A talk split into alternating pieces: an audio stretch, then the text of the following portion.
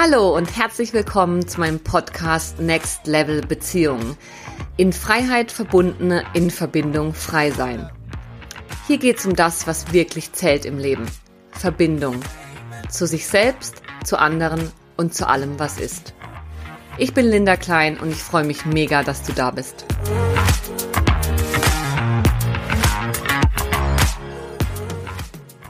Schämst du dich noch oder lebst du schon?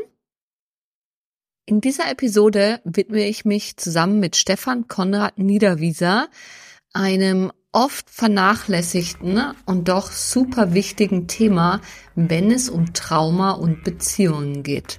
Und zwar geht es heute um Scham und wie Scham unseren Beziehungen schadet.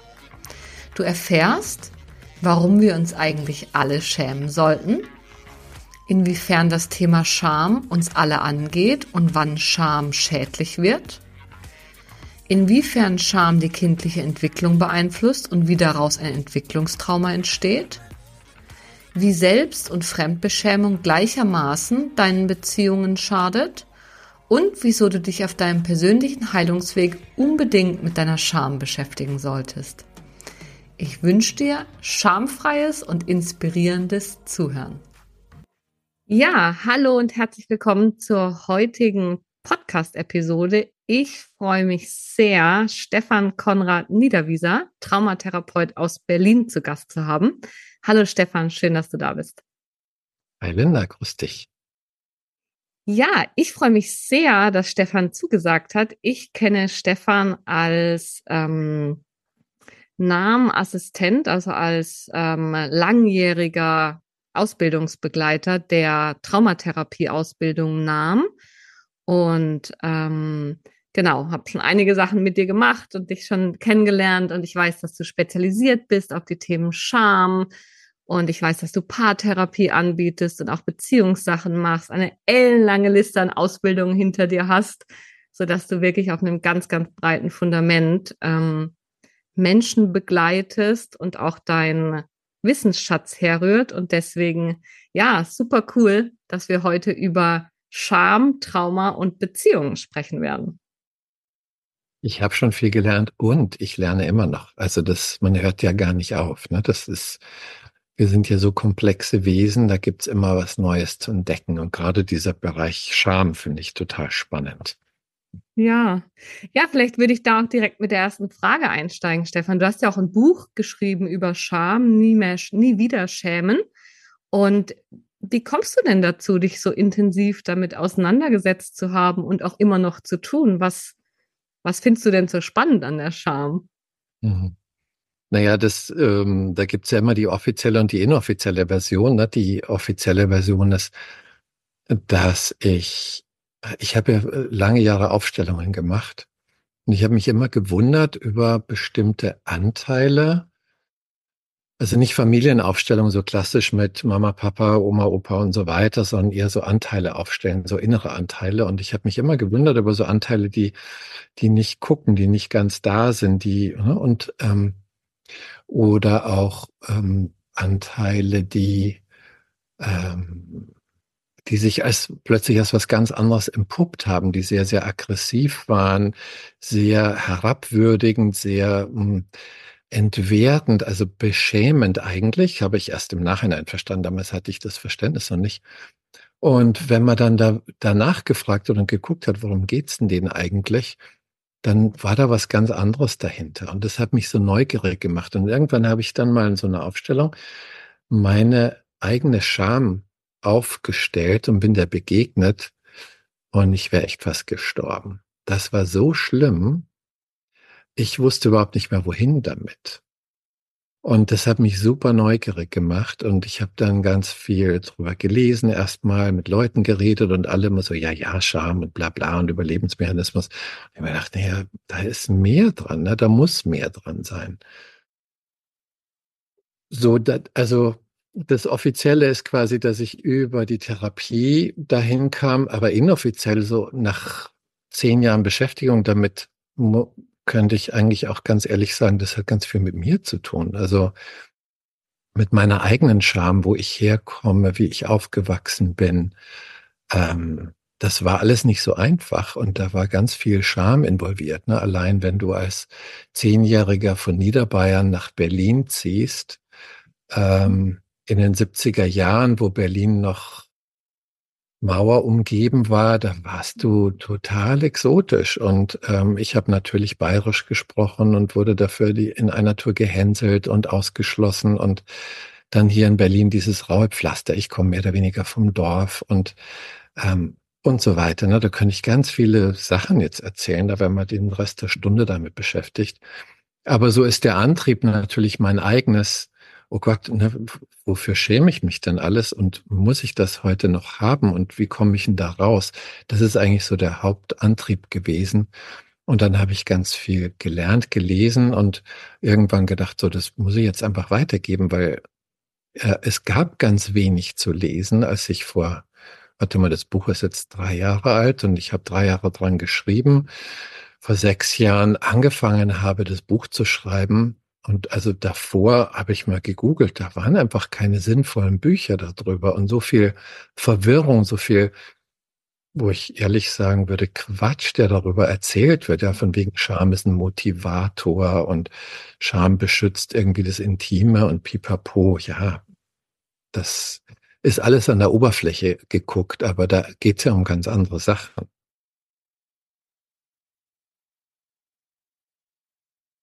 Genau, ich hake das super gerne ein, Stefan. Du hast jetzt nämlich gerade schon ganz wichtige Sachen gesagt und ich will ja auf jeden Fall mit dir noch drüber sprechen, wie Scham sich auf unsere Beziehungen, auf Partnerschaften auswirkt. Aber lass uns doch an der Stelle gerne erstmal klären, was Scham denn überhaupt ist bist mhm. gerade schon so ein bisschen eingestiegen. Manche beschreiben es als Motivator.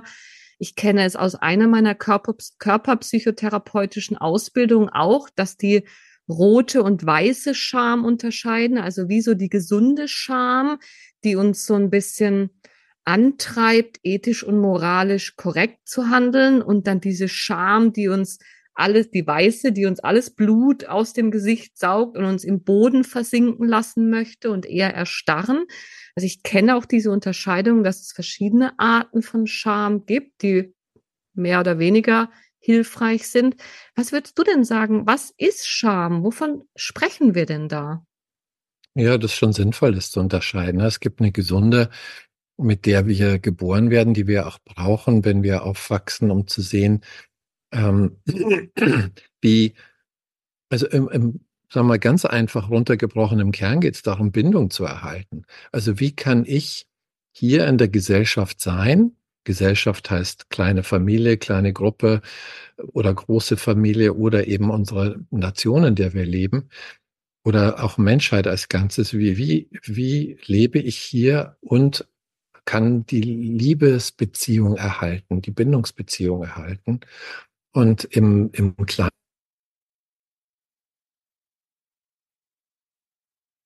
äh, ich habe gerade gestern über Sexualität geschrieben. Wie lernte denn Kind, was okay ist? Ne? Also Kinder rennen ja nackig rum und, äh, und kleine Jungs rennen dann auch mal rum und sagen, guck mal, ich habe eine Erektion. Also die sagen nicht Erektion, aber schau mal, was hier passiert. Und die stehen dann da mit ihrem kleinen Schniepel. Und ähm, das kann man ja machen als Kind, das findet jeder goldig die Oma vielleicht nicht so äh, sehr, aber die späteren Generationen sind da ja cooler geworden. Ähm, und da muss man ja eine Orientierung finden. Was ist denn hier okay und was nicht? Und vor allem im Zwischenmenschlichen, Überleitung hier zu Partnerschaft, geht es ja darum zu spüren. Also ich sehe Scham, die gesunde, die gesunde Scham als eine Fähigkeit, die wir haben zu spüren, wo ist es ein Bindungsabbruch? Wo gibt es einen Bindungsabbruch und warum? Merke ich das? Ne? Habe ich die Kapazität zu merken, ups, äh, Linda ist jetzt irgendwie anders, was ist denn da passiert? Und kann ich dann nachfragen, kann sagen, oh, äh, sag mal, habe ich gerade was Komisches gesagt? Und dann, wenn du entsprechende Kapazität hast, dann wirst du sagen, ja, pass mal auf, du hast gerade da und davon gesprochen und das hat mich verletzt. Ne? Und dann können wir uns wieder einigen. Das ist der gesunde Teil. Schwierig wird's dann, wenn einer von uns beiden oder wir beide die Kapazität nicht haben. Ne? Ich merke, du bist komisch und anstatt das anzusprechen, drehe ich mich um und denke, Linda ist ja eine blöde Kuh. Ja, und du merkst, oh, das hat mich verletzt, aber du kannst es vielleicht gar nicht formulieren oder du kannst es nicht erspüren, was da eigentlich in dir passiert. und du verschränkst auch einfach nur die Arme und sagst, mit dem rede ich nicht wieder. Punkt. Und das hat einen Grund, ob wir diese Fähigkeit haben oder nicht haben. Wir wachsen auf mit dieser Fähigkeit. Die ist uns ganz natürlich gegeben. Ich weiß nicht, ob es da genetische Faktoren gibt dafür. Aber ich sage mal, generell Menschen haben diese Fähigkeit. Und je nachdem, was wir erleben, ähm, machen wir etwas mit dieser Fähigkeit. Ja, wir müssen es zum Beispiel, wenn wir in, in sehr ähm, rauen Familien aufwachsen, wie das bei mir der Fall war, wo einfach emotionale Gewalt an der Tagesordnung ist, dann machst du dich zu. Ja, und dann wirst du dich schwer tun, noch zu spüren, passiert jetzt da drüben was oder passiert hier? Nee, keine Ahnung. Ist mir auch völlig egal, wenn mir Menschen egal sind. Ja, und dann ist es vorbei mit dieser gesunden Fähigkeit. Und dann kann das toxisch werden. Männer, boah, sind dann eher diejenigen, die in, dahin gehen, dass sie beschämen oder dass sie davon ablenken, wenn sie selber sich verletzlich fühlen und merken so, oh, jetzt kommen mir die Tränen, nö, das darf nicht sein, jetzt haue ich einfach mal drauf. Mhm. Und Frauen sind ja dann eher, und das ist jetzt sehr pauschal gesagt, dann diejenigen, die das so gegen sich wenden, die dann sagen, oh, da stimmt ja mit mir was nicht und ich bin ja doof und wahrscheinlich bin ich hässlich und eh nicht verdient, geliebt zu werden und ich weiß nicht was. Mhm. Das heißt, Stefan, an der Stelle, wo es nicht mehr die gesunde Scham ist, kommen wir in den Bereich, wo, wenn ich dich richtig verstehe, Scham uns im Wege steht, uns wahrhaftig zu zeigen. Also wo wir irgendwie was von uns wegmachen, um die Beziehung aufrechtzuerhalten. Jetzt mische ich das, was du gesagt hast, schon ein bisschen mit dem, was ich auch gelernt habe schon von dir und im anderen Kontext. Aber so, dass wir vielleicht noch mal ein bisschen genauer sagen, wo wird's denn, auch wo hat es mit Trauma zu tun? Ne? Es, es gibt ja einen Zusammenhang zu Entwicklungstrauma. Und in meiner Vorstellung wird es da ähm, schwierig, wo wir wirklich uns selber so weit wegmachen, uns selber so aus Scham abschneiden aus dem Kontakt, dass mhm. wir eben nicht mehr im Kontakt sind, weder mit uns noch mit der Welt.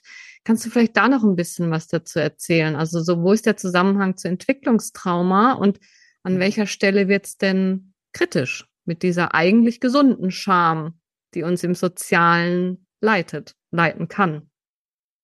Also das meiste hast du schon gesagt. Ich würde äh, eine Kleinigkeit hinzufügen, dann wird es schon vollständig und ich erkläre es dann gerne noch genauer.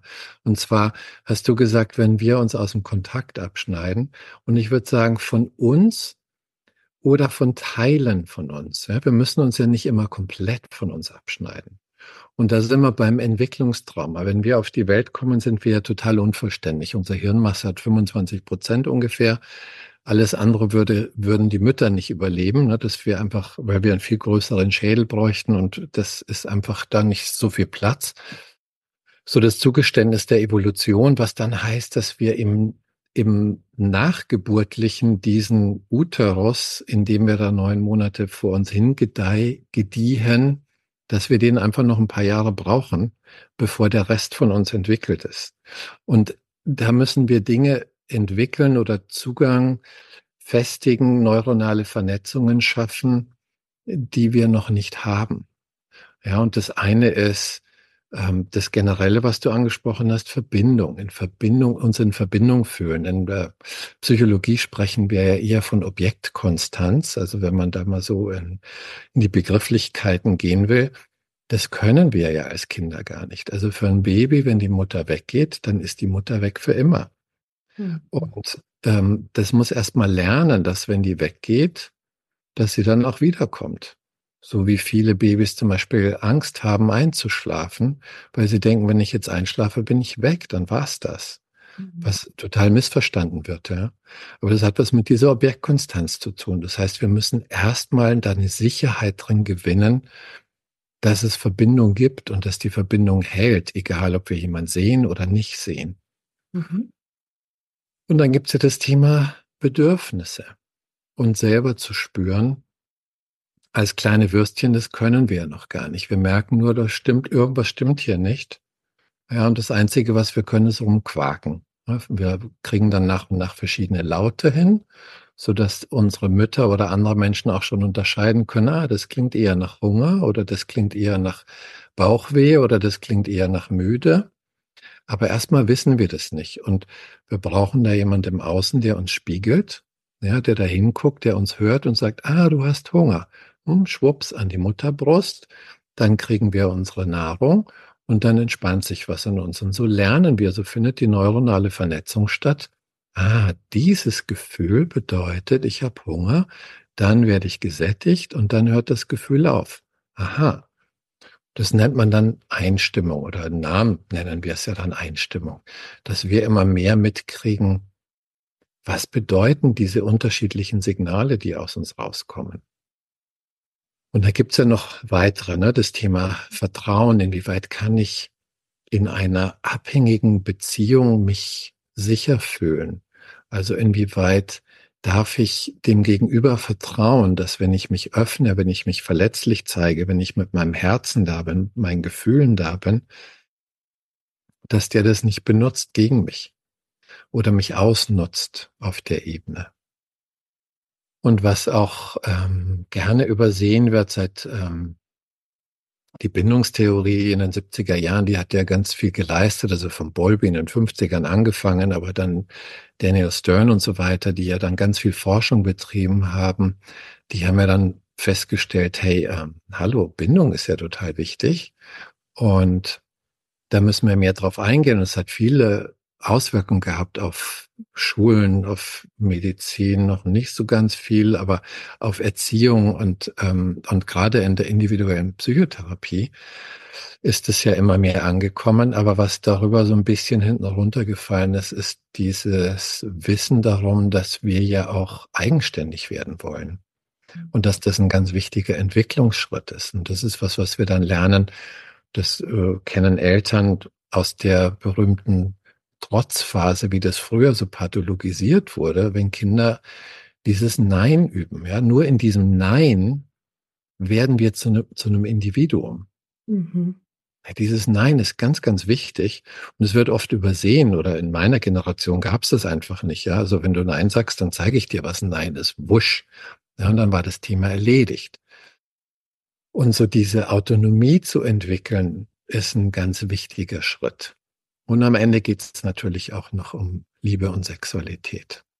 Mhm. So viel zu dem, was wir entwickeln müssen. Jetzt zu der Frage, was ist da Entwicklungstrauma und was hat das mit Scham zu tun? Mhm. Also, wenn ich zu lange monologisiere, muss mich unterbrechen. Nein, super. Einfach Gerne. viel Spaß. Ähm, Entwicklungstrauma erstmal, damit Hörer und Zuschauer das verstehen, also das ist nicht nur, dass in, in der Zeit der Entwicklung jemand traumatisiert wird, so könnte man es ja missverstehen, sondern dass die Entwicklung traumatisiert wird.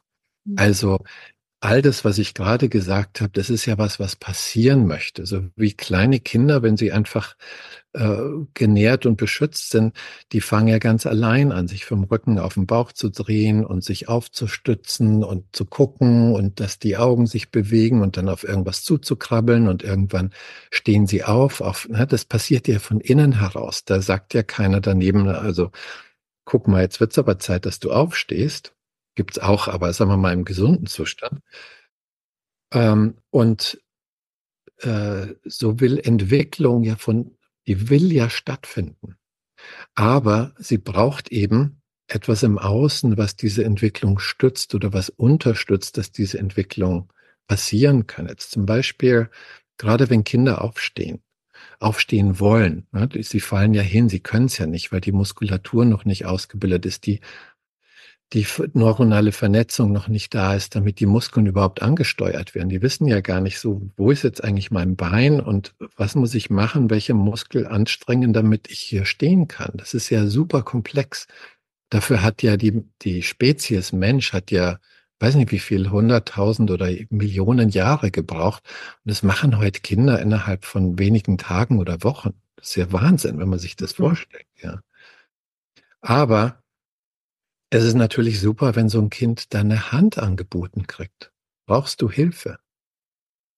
Und wenn dem Kind das freigestellt wird, zu sagen, nö, brauche ich nicht. Also, die sagen das ja nicht, ne? aber sie greifen halt nicht danach. Aber manche Kinder wollen sie haben und dann bietet man sie an. Also es braucht im Außen so einen Widerhall auf meine Entwicklung. Ich will mich entwickeln. Schau mal, ich will aufstehen. Hilfst du mir dabei? Und wenn das passiert, dann kann das Kind lernen, ah, es ist okay, um Hilfe zu bitten. Ah, wenn ich um Hilfe bitte, da ist eine Hand. Ah, und diese Hand ist für mich da. Da geht es nicht darum, dass ich das für meine Mama, für meinen Papa mache, dass ich jetzt aufstehe, sondern ich mache das für mich. Diese Entwicklungen werden traumatisiert, wenn diese Unterstützung nicht da ist. Also wir fangen wieder an bei Bedürfnissen zum Beispiel, dass im Außen uns jemand nicht lesen kann. Wir weinen, weil wir müde sind und Angst haben, einzuschlafen, aber statt dass das jemand erkennt und sich neben uns legt und uns festhält und sagt, du, ich bin da, auch wenn du, wenn du wieder aufwachst, kriegen wir die Mutterbrust. Oder äh, wir haben Hunger und stattdessen werden wir in ein anderes Zimmer gestellt mit irgendwelchen Spielsachen und weinen und werden da weinen gelassen und so weiter. So kann diese neuronale Vernetzung nicht stattfinden und wir können gar nicht lernen, huch, ich merke irgendwas im Körper, was ist denn das jetzt eigentlich? Muss ich aufs Klo? Ist mir kalt? Habe ich Hunger? Will ich kuscheln? Will ich meine Ruhe haben? Bin ich müde? Das sind ja alles Sachen, die, die wir nicht selbstverständlich haben und wissen. Und Scham kommt da rein, dass wir ja dann damit umgehen müssen. Wenn wir kleine Kinder sind und diesen Impuls nach Entwicklung haben, der von außen nicht beantwortet wird, dann können wir nur schließen, dass mit unserem Impuls was falsch ist. Mhm. Ich bin nicht in Ordnung. Ja? Ich will was, ich krieg's nicht. Äh, schein, da scheine ich ja was falsch gemacht zu haben. Mhm. Und dann sagen wir uns all diese komischen Sachen. Ich bin nicht liebenswert, ich bin hässlich, ich bin dumm, ich habe es nicht verdient und so weiter und so fort. Mhm. Das ist dann das, was wir heutzutage als Scham bezeichnen. Also kein Gefühl, wie das oft gehalten wird, sondern das ist eine Dynamik, etwas, was wir mit uns machen, um uns zu helfen, mit diesem frühen Konflikt klarzukommen, dass wir was brauchen, was wir nicht kriegen. Mhm. Ja, vielen Dank auch nochmal. Finde ich sehr schön beschrieben, wenn du so sagst, Entwicklungstrauma heißt nicht, dass einfach in der Entwicklung ein Trauma passiert ist, sondern dass wirklich die Entwicklung an sich traumatisiert wurde.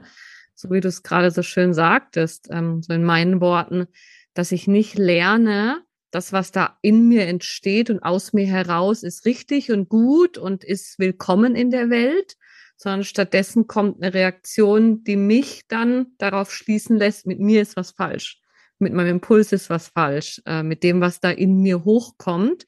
Und dann entsteht diese Dynamik, wie du sagst, eben nicht das Gefühl äh, Scham, sondern Potpourri aus Gefühlen, aber mindestens mal diese Dynamik, auch diese innere Bewertung, dass da eine, das ist nicht richtig, ich bin nicht richtig. Ja. Okay.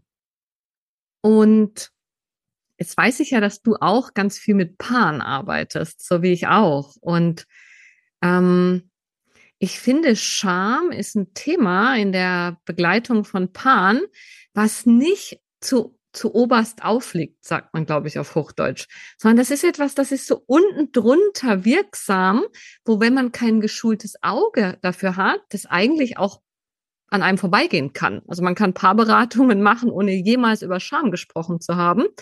Dabei ist es, würde ich sagen, sehr essentiell.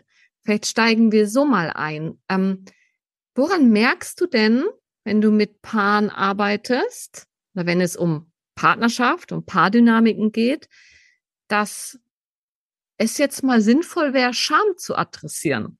Also was, was passiert denn da so? Mit was kommen denn Menschen in Partnerschaften zu dir als Problem, ohne zu sagen, ich habe ein Schamproblem? Mit was für Themen kommen die, wo du dann drunterliegend das Thema Scham mal in den Blick nehmen würdest? Genau, also erstmal würde ich hinzufügen, dass das nicht nur für Paartherapien gilt, sondern Ähm, es kommen selten, also jetzt nach Nachdem ich bei, auf ein paar Kongressen äh, gesprochen habe über Scham, melden sich auch Leute und sagen, oh Mensch, endlich versteht mich mal jemand und kriege ich einen Termin. Oder? Die kommen also sehr konkret mit Scham. Aber die meisten Menschen kommen mit irgendwelchen Symptomen oder Problemen oder Schwierigkeiten im Leben und haben keine Ahnung und sagen sogar oft, äh, also am Anfang habe ich das erlebt, vor, vor drei Jahren noch, als mein Buch rauskam, äh, ich brauche einen Termin, aber es hat mit Scham nichts zu tun. Und dann stelle ich drei Fragen und dann werden sie knallrot und sagen, oh Gott, ich schäme mich total, also dass ich das nicht kapiert habe. Mhm. Also Scham muss an sich nicht auf diese Weise adressiert werden. Ja, Scham ist ja eher was, was, was im Verlauf einer, einer Sitzung auftaucht und wir dann an der Stelle aber dann ist es wichtig, wirklich da genau hinzuschauen. Wenn jemand nämlich anfängt, hart gegen sich zu werden, ja, oder ähm, warte mal, was hatte ich jetzt heute gerade, dass äh, jemand sagt, die auch Mutter ist, ne, die mit sich selber hart ist, und dann habe ich gesagt, na, würdest du denn so mit deinem deinem Sohn sprechen? Und sie hat gesagt, ich mach's nicht, aber ehrlich gesagt, innerlich denke ich auch, Mensch, jetzt stell dich nicht an und jetzt reiß dich mal zusammen. Also das sind ja das, was dann in anderen Schulen innerer Kritiker genannt wird oder Über-Ich-Attacke oder es hat ja viele Namen oder Wächter mhm. oder was weiß ich was. Ähm, das sind alles Formen von Scham, von Selbstbeschämung, Selbstverachtung, Selbstkritik, selbst sich in Frage stellen. Das sind alles Schamdynamiken. Und da muss man dann im, wenn wir jetzt auf die Paartherapie zu sprechen kommen, ähm, da muss man dann genau hingucken. Das kann man gar nicht so ähm, generalisieren. Manchmal kann man das wirklich einfach zur Seite lassen.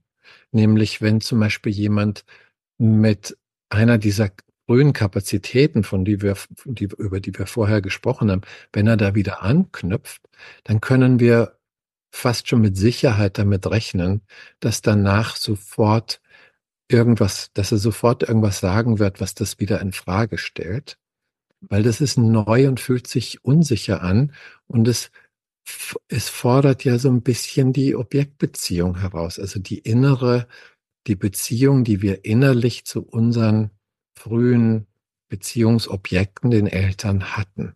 Mhm. Ja, und das macht erstmal Angst. Und dann kommt die Selbstbeschämung, um das wieder runterzufahren, ja, um, um die Lebenskraft wieder ein bisschen zurückzunehmen.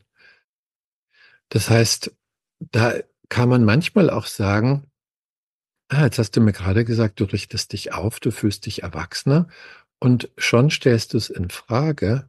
Wäre das okay, wenn wir gerade mal dabei bleiben, bei diesem bei dieser Aufrichtung, bei diesem Erwachsenengefühl, schau mal, wie ist denn das gerade? Nur damals, ne? Dass wir so ganz sanft wegführen von dieser, von dieser Beschämungsdynamik. Das kann manchmal ganz gut klappen.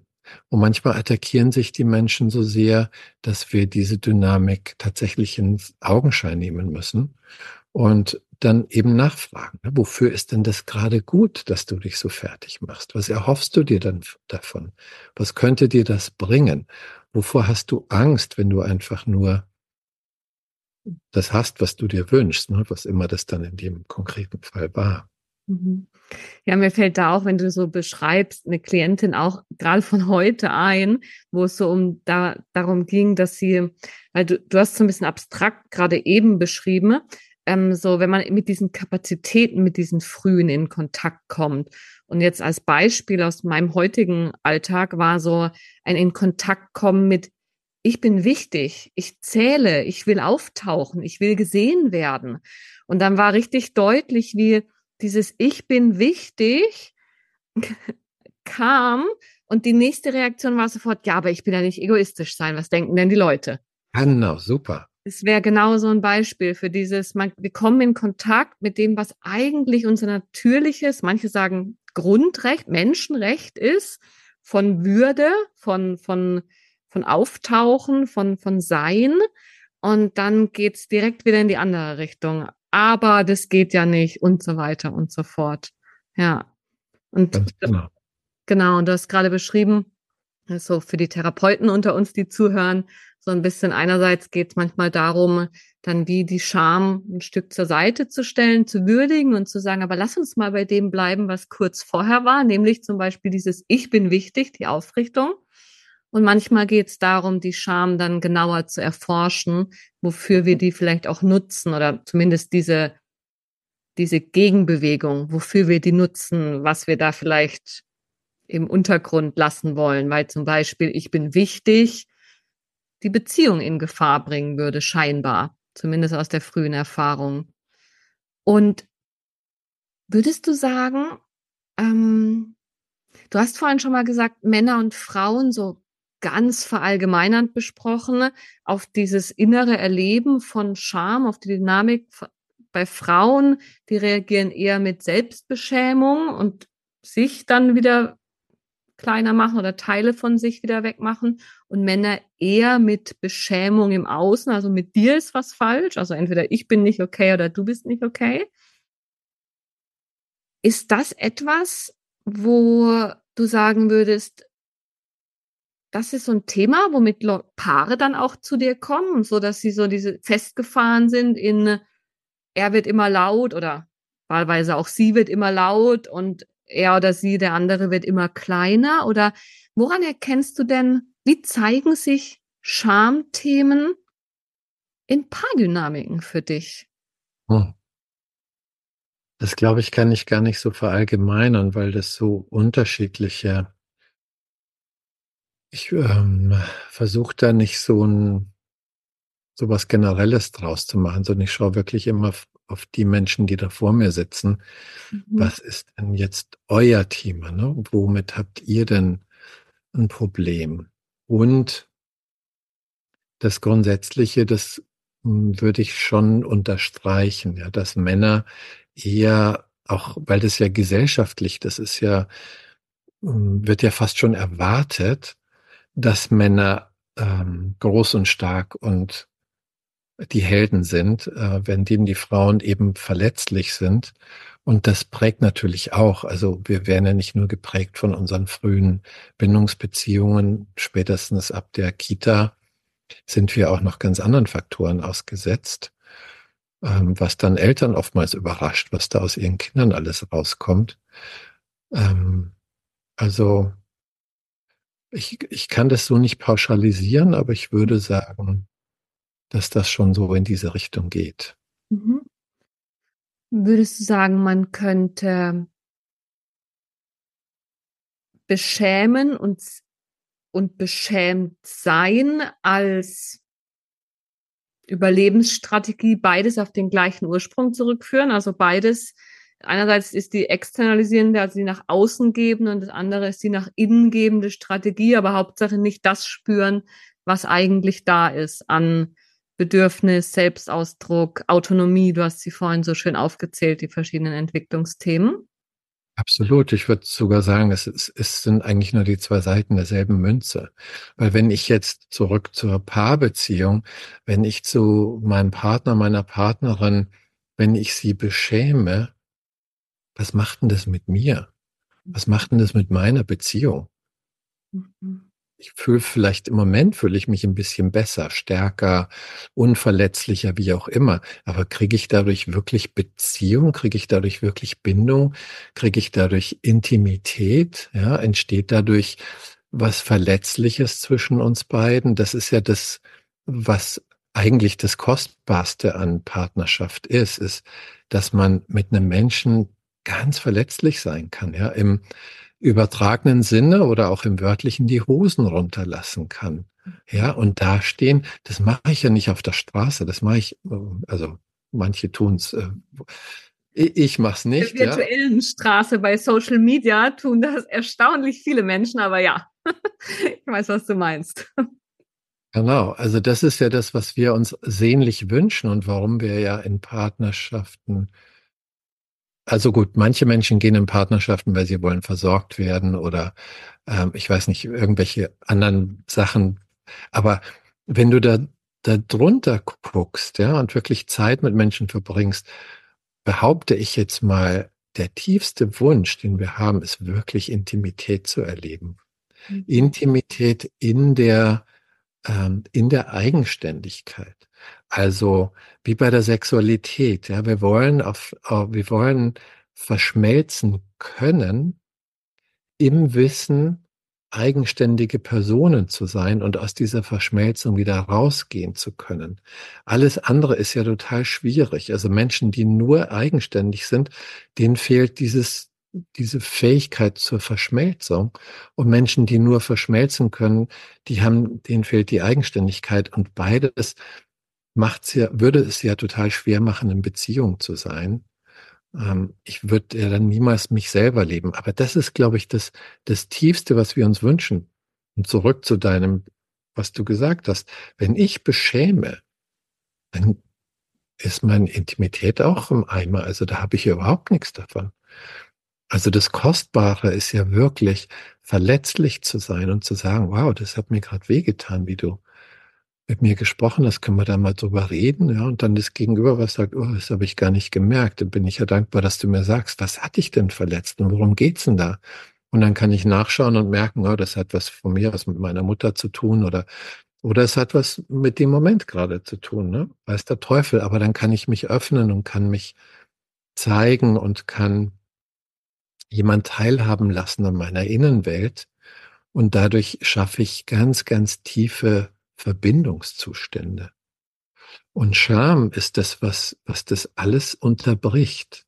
Mhm. Ja, Scham, verletzlich zu sein, dann zeige ich mich nicht und lasse ich die Hosen nicht runter. Und mhm. verschränke ich die Arme und beschuldige, beschäme. Aber das, was ich mir dann eigentlich wünsche von der Partnerschaft, das kriege ich damit nicht. Und umgekehrt, wenn ich mich selbst beschäme und der, der oder die Beschämte bin, da sieht man das nicht so offenkundig, aber auch da gehe ich ja aus dem Kontakt. Auch da verhindere ich ja wahre Intimität. Weil wenn ich so, mich so sehr beschäme, und ich habe das auch wirklich so bildlich immer vor mir, wenn ich so sehr in mein Schneckenhaus zurückgehe und mich dann mhm. so im krassen Fall mich so, oh Gott, ich bin ja so schlimm und keiner mag mich und kein Wunder findest du mich doof und ich habe es ja gar nicht verdient, geliebt zu sein und so weiter. Damit unterbreche ich ja auch Intimität. Und das finde ich noch ganz wichtig, gerade bei Paardynamiken im Blick zu behalten, weil es gibt ja oftmals einen, der dem eher der, der Täter in Anführungsstrichen zugeschrieben wird, in dem Fall mit Scham, der, der beschämt und der oder die andere ist eher das Opfer in Anführungsstrichen. Und ähm, da wie die Menschen wieder so auf diese Augenhöhe zu bringen und zu sagen, hey Leute, es ist die gleiche, es sind zwei Seiten der gleichen Medaille und wahrscheinlich kennt ihr das andere auch jeweils und spielt es manchmal sogar miteinander, aber vielleicht in früheren Partnerschaften aus oder mindestens habt ihr das Potenzial dazu, oder? Genau.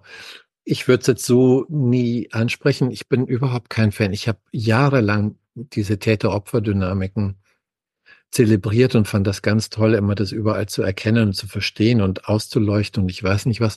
Und mittlerweile finde ich das eher so ein bisschen, ähm, ähm, es landet einfach sehr schnell bei Menschen als wieder erneute Beschämung, ja, allein diese Begrifflichkeiten.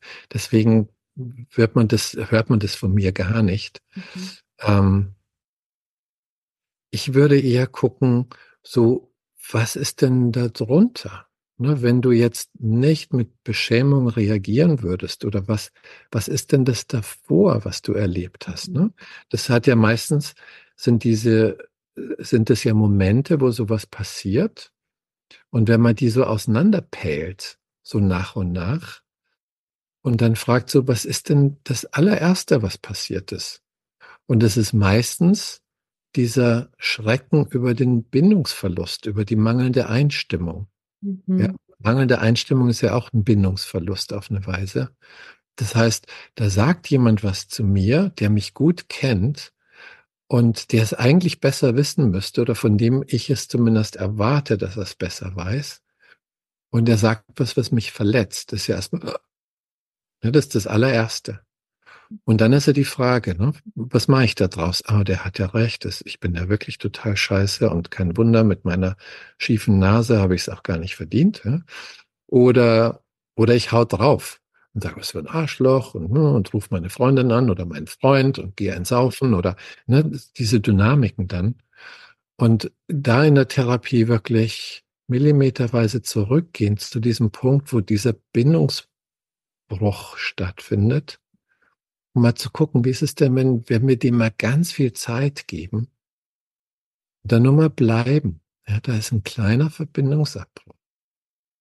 Und lass uns mal gucken, ob das die einzige Möglichkeit ist, die du hast an der Stelle, mit Beschämung oder Selbstbeschämung zu reagieren oder ob es da noch Alternativen gibt.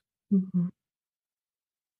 Ja, finde es auch ganz schön, was du gerade nochmal so als Grundhaltung sagst. Die ist, finde ich, jetzt für unsere Arbeit auch so wichtig, dass wir eben diese nicht in diese Wertung mit einsteigen, die vielleicht Paare mitbringen, von wegen, ja, ich bin das Opfer und du bist der Täter und dann nicht so eine Schiedsrichterrolle im Zweifel noch zugewiesen bekommen, sondern mit dieser inneren Grundhaltung reingehen, so von wegen, ja, ich interessiere mich einfach dafür, was liegt da genau bei dir, bei euch unten drunter. Lasst uns mal so sehr verlangsamen, dass wir den guten Grund, den ihr habt, egal für das, für was, für das, was ihr tut, dass wir den so ein bisschen, dass wir da in Kontakt kommen können und rausfinden können, was es vielleicht für Alternativen gibt. Ja, das finde ich eine ganz schöne wichtige Grundhaltung, die jetzt ja auch gerade, wir haben es schon ein paar Mal erwähnt, Namen als eine bindungsorientierte Traumatherapie-Methode, die ähm, vielleicht einige von euch auch kennen, dass da, das ist einfach so schön daran, da ist eine neue Grundhaltung von dieser Wertfreiheit. Es geht nicht um Diagnostizieren, es geht nicht darum, irgendwas zuzuweisen, sondern wir interessieren uns für, für den Menschen, für die Dynamik, für das, was unten drunter liegt. Ja. Die Dynamik wird ja genährt von den Erfahrungen, die beide Menschen haben, die immer unterschiedlich sind. Jeder hat eine andere Geschichte. Und wir an diesen Stellen, wo wir, wo wir diesen Schrecken erleben, da gehen halt die meisten Menschen aus dem Kontakt mit sich und mit dem anderen, anstatt an der Stelle zu gucken, so, was mache ich denn jetzt gerade damit? Ja, und da findet ja ganz viel Interpretation statt. Ah, wenn der das sagt, dann bedeutet das das und das. Mhm. Ja, und der andere hat es aber ganz anders gemeint. Aber man, wir fragen nicht nach und sagen, ach, warte mal, boah, das hat mir jetzt gerade so, Moment mal, also mal durchschnaufen, das hat mir jetzt echt wehgetan. Sag mal, was, was hast du eigentlich gerade gesagt und was, was meinst du denn damit? Ja? Mhm. Das wäre ja eigentlich eine gesunde Art und Weise, damit umzugehen. Aber weil diese Verletzlichkeit so viel Angst macht und weil wir dann glauben, uns schützen zu müssen, panzern, wie auch immer, ne, gehen wir weg und fahren diese ganzen Verteidigungsstrategien hoch, die eigentlich dazu führen, dass genau das passiert, wovor wir am meisten Angst haben, nämlich, dass wir uns getrennt fühlen. Mhm. Und dass wir den Eindruck haben, die Partnerschaft ist nicht stabil und es gibt keine Verbindung. Ne? Wenn der so und so mit mir redet, dann kann das ja nur heißen, dass er mich nicht wirklich lieb hat. Mhm. Wenn der meinen Hochzeit, unseren Hochzeitstag vergisst, dann kann das ja nur heißen, dass dem das gar nicht wichtig ist. Und ich bin ja total austauschbar. Wenn der die, den Geschirrspüler nicht so einräumt, wie ich ihm das schon tausendmal gesagt habe, dann heißt das ja wohl eindeutig, dass ich ihm scheißegal bin. Ja. Steht im hm. Grundgesetz, BGB, Paragraph 2495, kann man nach. Ja. ähm, ja, Stefan, so wenn wir uns unterhalten, merke ich, wie umfassend und weitreichend das Thema eigentlich ist. Also wie oft und wie viel Scham eine Rolle spielt in unserem Leben, wenn es darum geht, uns verbinden zu wollen oder an Stellen, wo es uns nicht gelingt und wir uns stattdessen abgetrennt fühlen. Ähm, du sagtest vorhin, es wird, es kommt langsam, aber wenn dann die Einzelklienten, die manchmal sagen, ah, ich habe ein Thema mit Scham, deswegen komme ich jetzt mal zu dir und melde mich bei dir. Wenn du jetzt so eine, ja, wenn wir jetzt mal die Gruppe von Zuhörern und Zuschauern nehmen, die sich so fragen, also hat Scham was mit mir zu tun oder nicht? Und immer noch nicht ganz klar sind. Was würdest du die vielleicht fragen oder wie würdest du einladen, ne? in so eine kleine Selbsterforschung zu gehen, um zu gucken, was hat dieses Thema eigentlich mit mir zu tun? Würde ich das überhaupt tun? Da bin ich mir gar nicht sicher, weil ich glaube, wenn du Menschen auf Scham direkt ansprichst, dann werden sie von sich aus erstmal schon gleich die Schutzschilde hochfahren, weil Scham an sich ja schon was ganz, so wie ich das eingangs beschrieben habe, als ich meiner Scham begegnet bin, ich wollte sterben. Also das war für mich echt der Punkt, wo ich gedacht habe, okay, das hat was mit mir zu tun, so kann ich nicht leben. Mhm. Und also da, wir beschämen uns für unsere Scham mhm. äh, anstatt es als Werkzeug, als Strategie zu erkennen, die ganz, ganz sinnvoll ist, ja, die gesund ist, die wir in, in vielen Situationen gut nutzen können, ne, die eine, eigentlich eine Kapazität ist und verdrehen die in was ganz, ganz Schlimmes. Und dann kommt dieses Thema toxische Scham, von dem äh, über die ich gar nicht spreche. Ich rede es als chronische Scham, äh, bezeichne es als chronische Scham, weil das für mich viel mehr, also zum einen klingt es nicht so pathologisieren und zum anderen zeigt es einfach diese andauernde ähm, äh, Dynamik, mhm. macht es das deutlich. Also ich würde Menschen eigentlich gar nicht fragen. Ich würde, ich, mh, hm, was würde ich, gibt es irgendwas, was ich sagen würde?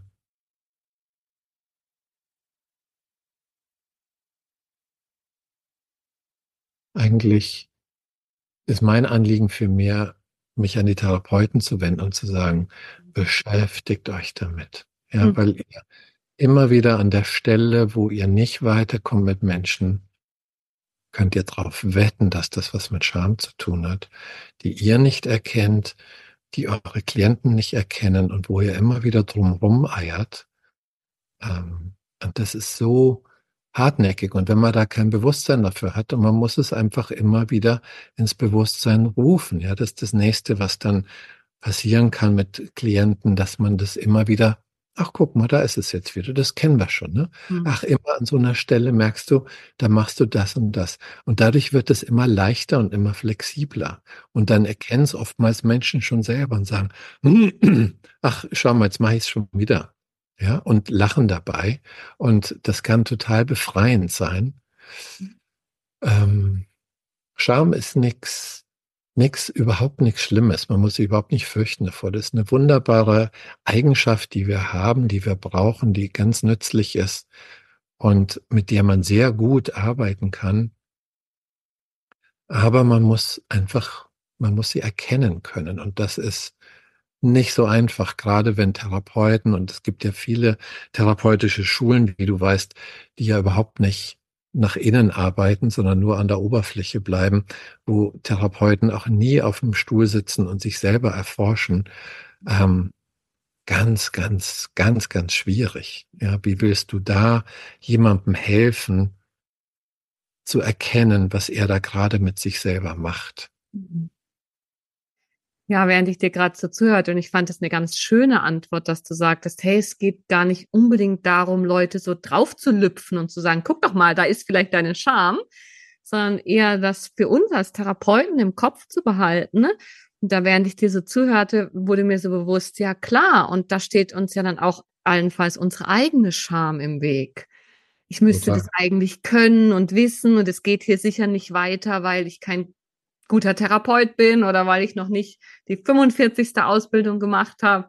Und ähm, da kommen dann ja so die eigenen, eigenen inneren Dynamiken zum Tragen, wo jetzt allein die Beispiele, die ich genannt habe, vielleicht schon auf meine eigene dann schließen lassen würden. Also ne, das ist ja dann so ein bisschen ähm, ja einfach ein wichtiges Thema auf allen Ebenen. Ne, als Therapeut vielleicht ein bisschen direkter adressiert, auch mit mehr Hintergrundwissen versehen und Wissenszufuhr. Aber mit Klienten muss ich es vielleicht gar nicht. Also ich kann sehr gut mit Scham arbeiten, ohne direkt oh. Scham zu benennen. Das finde ich sehr schön, wenn du das so sagst. Ja, und, und vielleicht, ne, wenn du da wirklich noch was für die Hörer oder Zuschauer haben möchtest, wir können ja, wir haben ja nur, wir haben, sind ja ganz am Anfang bei Scham stehen geblieben. Wir können das ja noch wir können ja noch mal zwei Schritte weitergehen und dann, glaube ich, erkennen sich viel mehr Menschen daran. Mhm. Also wenn wir uns chronisch selbst beschämen, ne, nehmen wir ganz einfach, ich bin zu viel. mhm. dann entsteht daraus ja eine Identität. Wir identifizieren uns mit dieser Idee, ich bin zu viel. Dabei bin ich ganz, ich bin ein ganz normales Kind gewesen. Alle sind ganz normale Kinder. Wir mhm. haben ganz normal Hunger und wir brauchen ganz, ganz, ganz, ganz viel. Kinder sind unersättlich. Die brauchen, das ist ganz normal. Aber wenn wir das nicht kriegen, dann sagen wir uns, ich bin zu viel. Und aus diesem zu viel wird eben diese Idee von ich bin zu viel. Und dann gibt's aber in uns weiterhin dieses, aber ich habe Bedürfnisse. Und meine Bedürfnisse sind berechtigt, weil wir spüren, dass wir ein Geburtsrecht haben auf bekommen. Das ist ganz normal, dass wir brauchen. Und dann fangen wir an, uns zu bekämpfen. Also dies, da kommt zum einen heraus so, ich will und ich brauche. Und wir schieben dagegen die Scham, du bist zu viel, du bist zu laut, du brauchst zu viel, du bist nimmersatt und so weiter und so fort. Und an dieser Stelle, wo sich das berührt, da entstehen Symptome, da entstehen Spannungen. Wir müssen diese Selbstbeschämung ist ja nicht nur was, was im Kopf stattfindet. Wir machen das mit unserem Körper. Wir machen das mit Spannungen, mit Kollaps. Das heißt, bestimmte Gegenden in unserem Körper werden mehr durchblutet oder weniger durchblutet, als es notwendig wäre. Da, wo sie weniger durchblutet werden, entstehen Entzündungsherde. Das sind wie Tümpel, die, die keinen ordentlichen Zu- und Abfluss haben. Die verschlacken.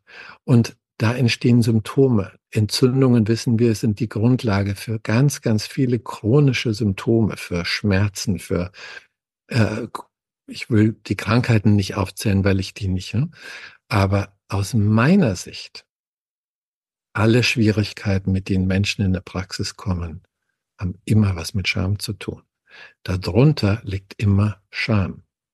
Ja, und das ist der Schlüssel und der, der Hebel und der, der direkteste Weg zur Heilung ist, wenn man diese Identifikationen identifiziert, ja, und bewusst macht, aus dem Kindbewusstsein ne, das Erwachsenenbewusstsein hinzufügen. Früher haben wir gesagt, auf das Unbewusste, bisschen ein vager Begriff. Und die Menschen schauen lässt, ist diese Selbstbestimmung heute noch richtig? Ist das noch wahr?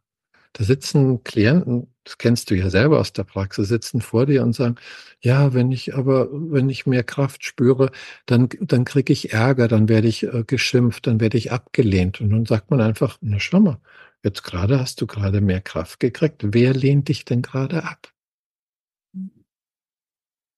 Ja, niemand. Und was machst du mit der Information? Aha.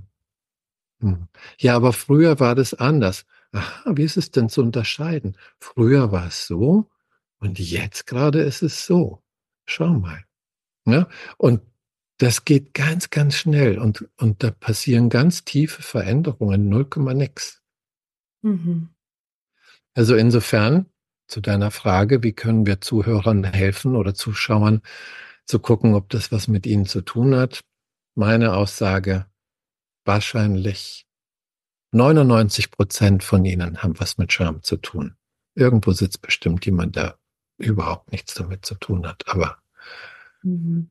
Ja, ja, vielen lieben Dank für mich auch. Ähm, das ist nochmal so schön auf den Punkt gebracht, so auch dieses, dass du sagst, so, hey, über Scham, die Scham zu adressieren, ist so ein bisschen, ich weiß gerade deinen Ausdruck nicht mehr, aber das ist der Shortcut. Wenn wir da ansetzen, ne, dann haben wir so die, den, die Grundtriebfeder der Dynamiken, die sich oben drüber bis hin zu Symptomen türmen. Wenn wir zur Scham runtergehen, dann sind wir am, an der Wurzel. Dann, dann adressieren wir den Kern, den, den Grundantrieb. Und von dem her, also wenn, wenn jetzt jemand immer noch sagt, er hat, hat nichts mit ihm zu tun, sehr gerne, freuen wir uns, sind die Praxenlehrer. Aber prinzipiell, glaube ich, hast, haben wir, hast du einen wunderschönen, also ganz tollen und informativen Überblick gegeben über Scham, was es ist, was es sein kann, den Zusammenhang zu Trauma, wie es sich in Beziehungen äußert und auch ganz viele wertvolle Inputs gegeben für, für uns als Therapeuten, da in der Selbsterforschung, aber auch in der Arbeit mit Klienten gut damit umgehen zu können. Also von dem her, ich fühle mich sehr beschenkt und genährt und ähm, inspiriert. Magst du vielleicht zum Abschluss noch irgendwas mitgeben, etwas, wo dir noch wichtig ist, wo du sagst, wir haben es noch gar nicht angesprochen? Ähm, ein Schlusswort deinerseits, Stefan, wenn du magst. Da gibt es noch so viel zu sagen. Ich habe mir vorher mal kurz notiert, dass du gesagt hast, ah, es ist ja kein Gefühl, dass ich noch sagen wollte. Natürlich fühlen wir da eine ganze Menge in diesem Schamprozess. Mhm. Aber mhm. diese, das, was wir da fühlen, das ist die Folge der Dynamik und die macht ganz viel mit unserem Nervensystem. Sympathikoton-Reaktion, die hochschießt in der Attacke. Wir attackieren uns selbst. Ne? Das muss man sich mal vorstellen. Wir fahren richtig schwere Waffen auf, um uns fertig zu machen. Und natürlich fährt unser Sympathikus hoch, nur der kann sich ja nicht wehren, der kann sich nicht verteidigen. Und dann kommt eben dieser Shutdown, der sich noch viel schlimmer anfühlt, wo man aufgibt und resigniert. Und, und das ist das, was wir fühlen und warum viele Leute mal denken, Scham ist ein Gefühl. Aber nee, das ist nur die Folge davon. Aber ich halte die Klappe. Ähm, da gibt's noch mehr. Ähm, aber vielleicht haben wir irgendwann mal die Gelegenheit dazu. Ja, also ich lade dich super gerne wieder ein, aber bis es soweit ist, Stefan, so, wenn sich jetzt jemand interessiert und gerne weiterforschen würde, wie kann man dich erreichen? Gibt's neben deinem Buch, was ich auf jeden Fall verlinken werde, genauso wie deine Homepage, was gibt's denn vielleicht noch für Ressourcen, wo du sagen würdest, hey, wenn du dich interessierst, geh mal da nachschauen? Also ich habe jetzt über Weihnachten ganz viele Videos gemacht, kurze Clips von fünf bis zehn Minuten, wo ich so einzelne Aspekte von Scham rausziehe. Die sind alle auf YouTube zu finden. Die sind auch auf meiner Homepage. Ich habe auch ein kleines äh, illustriertes Booklet gemacht, was auf meiner Homepage, was man sich kostenlos runterladen kann, weil ich ähm, möchte einfach, dass diese Information rauskommt und dass Menschen das lernen. Äh, bei mir melden macht wenig Sinn. Ich habe keine Kapazitäten für äh, Einzelsitzungen. Ich äh, mache immer mal wieder Seminare. Auch darüber findet man äh, einen Link auf meiner Homepage, wo man dann zwei Tage lang in einer Gruppe, in einer großen Gruppe online von überall auf der Welt äh, sich einschalten kann und anhand von Fragen und Kleingruppenarbeit sich selbst erforschen und dadurch ähm, wieder ein Stück freier zu werden. Und ansonsten bleibt dran, beschäftigt euch damit. Mhm. Bin nicht der Einzige, der sich mit Scham auskennt. Da gibt es Gott sei Dank inzwischen ein paar mehr. Und ähm, lernt, was immer ihr könnt. Mhm.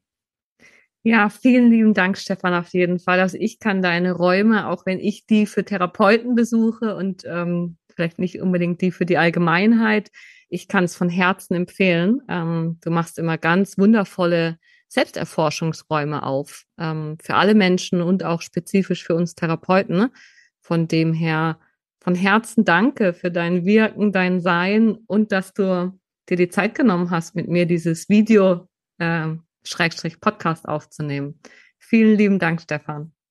Ja, und ich danke dir, dass du mich eingeladen hast und auch deine Fragen, dass, dass du da auch so verletzlich aufgetaucht bist, ne? von, von dir zu sprechen und das zu zeigen. Das ist ja eine Kapazität, die auch ganz viel damit zu tun hat, über, mit dem, worüber wir gerade gesprochen haben. Mhm. Danke dir. Danke. Tschüss.